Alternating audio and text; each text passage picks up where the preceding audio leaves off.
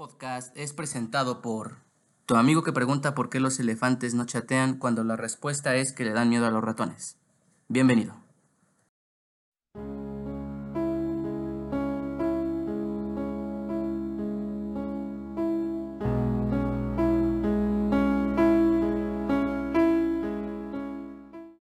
Y bueno, bienvenidos entonces a esta a este primer episodio. Ya estamos aquí en la especialidad de neurociencias.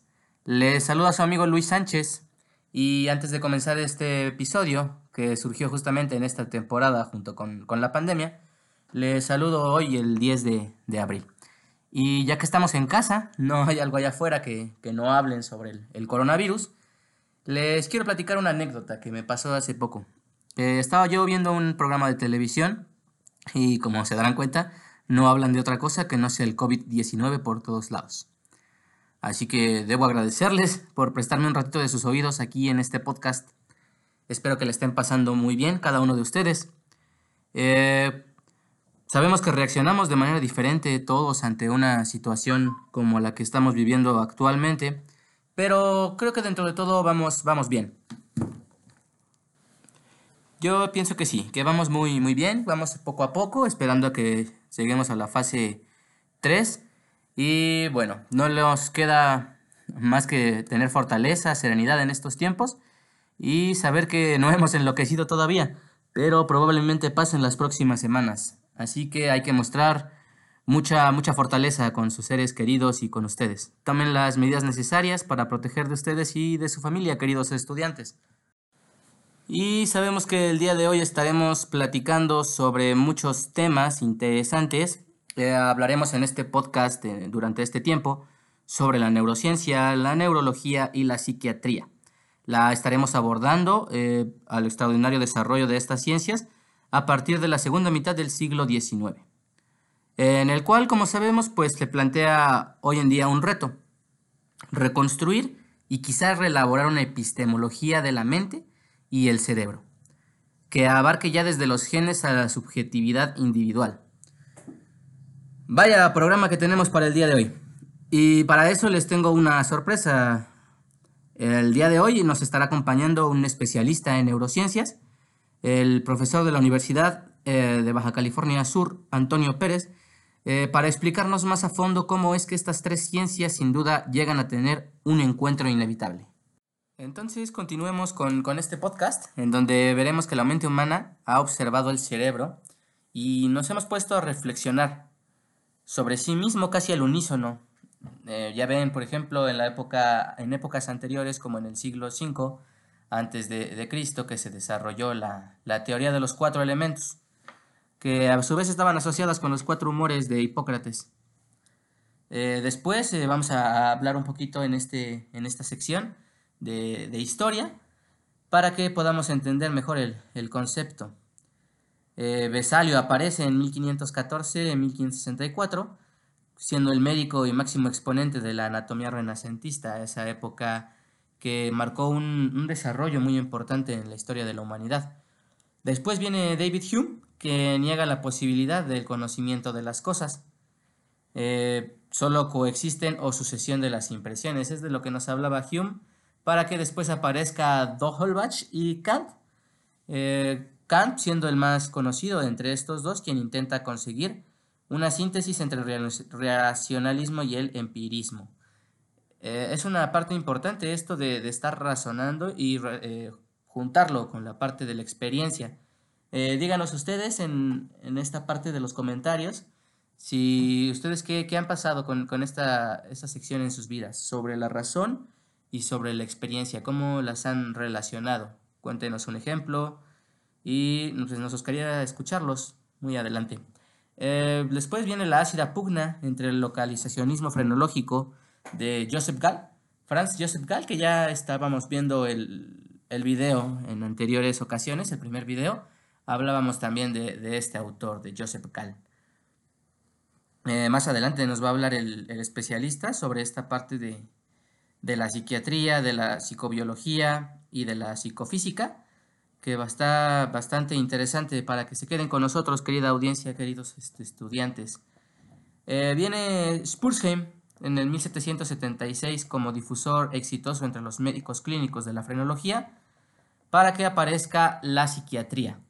Cuando aparece la psiquiatría eh, es cuando llega la teoría moral de la enfermedad mental, dominada a principios del siglo XIX, con Philip Finel, quien fue el primero en quitar las cadenas de los enfermos mentales de Salpetier y e introduce el término demencia. Entonces, desde ahí eh, vemos que parte toda esta, esta historia de lo que hoy en día conocemos como la psiquiatría y que seguramente nos va a ser de mucha utilidad en este origen de las neurociencias como nuestra primera unidad. Eh, recordábamos también en el video anterior que hablábamos de las afasias, en, esta en este caso, perdón, de la área de Broca, lo veíamos que es, el localizacionismo dentro de la frenología. Lo mostraba yo con, con el cráneo en el video anterior para quienes tuvieron la oportunidad de verlo. Y eh, llega la aparición y el desarrollo de la neurología, que es lo que nos va a dar pie a lo que viene más adelante, platicado por el especialista. Probablemente la electroterapia o el galvanismo tuvo mucho que ver con la aparición de la neurología. Eh, son términos que no muchas veces escuchamos, pero sería bueno que tomaran apunte, una, un apunte de los conceptos y los fuéramos definiendo a manera de un glosario para poder este, realizar trabajos más adelante y se vayan familiarizando con los términos dentro de esta especialidad. Eh, los nervios eran excitables en ese momento eléctricamente y el cerebro producía electricidad. Esta se enviaba a los músculos y las enfermedades nerviosas podrían deberse a trastornos en la distribución de electricidad animal y por tanto pues serían corregibles en este caso con la electroterapia. Y bueno, vamos a centrarnos ahorita en este momento en la evolución de la psiquiatría. ¿Qué es la evolución de la psiquiatría? Pues es la que nos dice que aparecen nuevas nosologías. Otra palabra para que la puedan apuntar, nosología, basada en los cuidados y estudios de los síntomas e historias clínicas. Esto aparece, vemos otra vez que está en Francia, con Augustin Morol en 1809, y más tarde eh, aparece en Rusia y en Alemania, con Emil Kraepelin.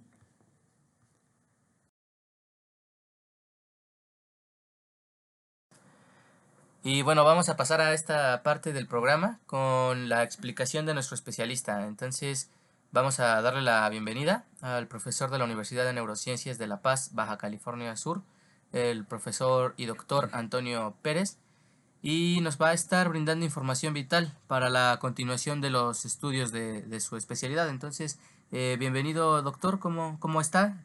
Muy buenas tardes. Antes que nada, quiero agradecerte la invitación y a todos nuestros radioescuchos, este, enviarles un cordial saludo agradecerte. Yo estoy muy bien. Muchas gracias por invitarme.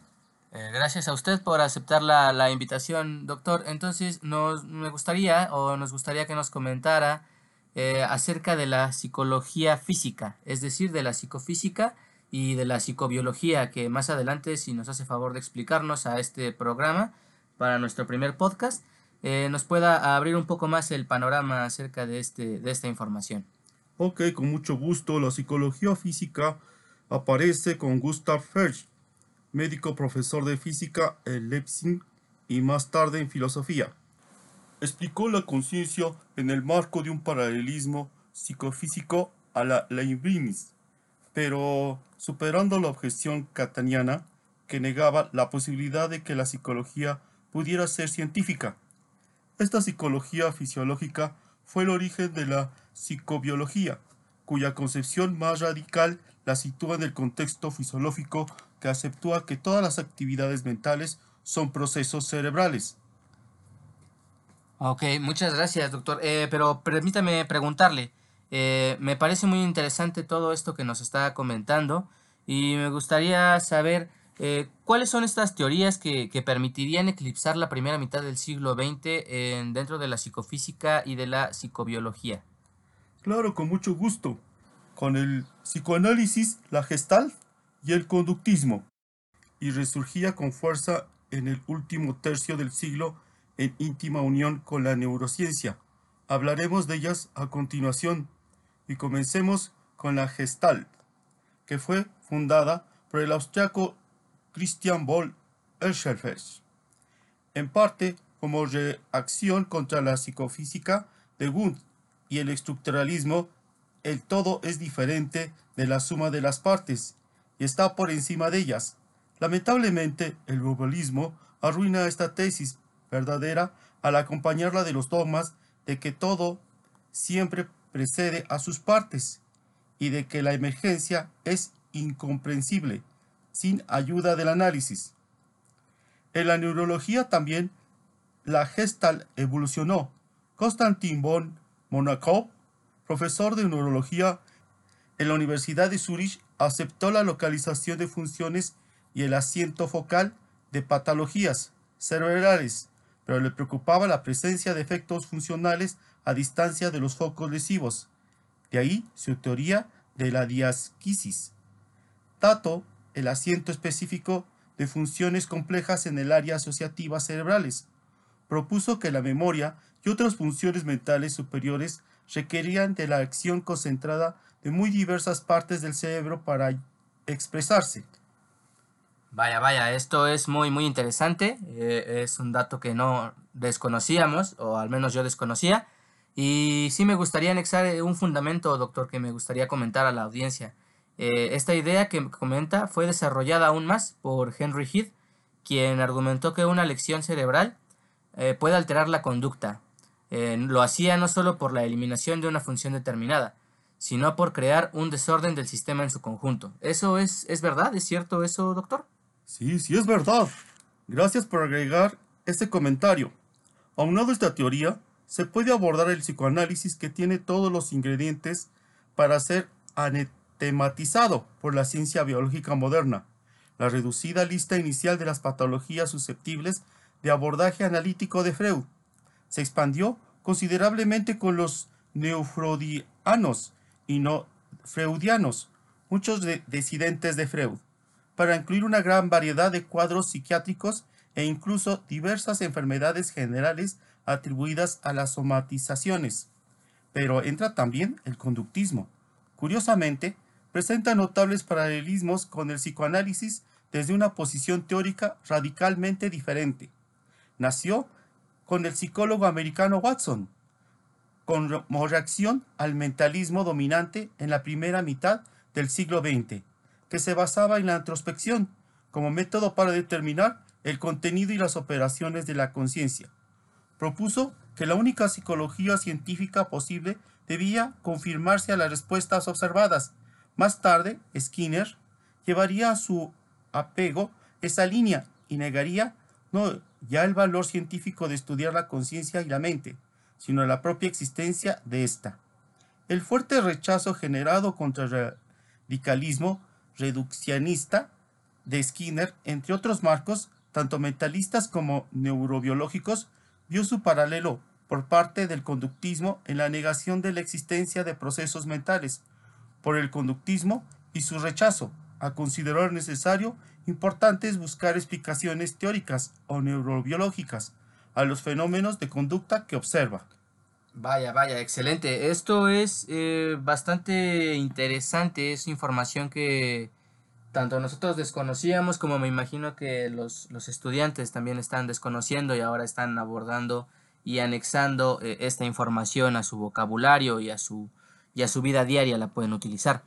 Eh, le agradecemos mucho el habernos acompañado, doctor, en este primer programa de podcast. Eh, su conocimiento, como le, refería, eh, le agradecemos también su tiempo, será de gran ayuda para los estudiantes de esta especialidad. También esperamos que nos pueda acompañar en otra ocasión, en un video o en otro podcast, y lo esperamos ver pronto, doctor. Claro que sí, con mucho gusto. estoy atento a tu invitación y en espera de estar con esta posibilidad de platicarte sobre estos temas tan importantes y esperemos que sean de gran utilidad para nuestros radioescuchas. Muchas gracias y cualquier eh, estoy atento para tu invitación. Ah, gracias a usted. Y bueno, querido Radio Escuchas, vamos a cerrar este podcast con puntos clave de la lectura de eh, Carlos Avendaño, quien fue quien publicó en la revista de la Asociación de Especialidad de Neuropsiquiatría en el 2002 eh, un artículo de quien nos estamos basando para esta información. Entonces, acompáñenme a analizar los siguientes puntos.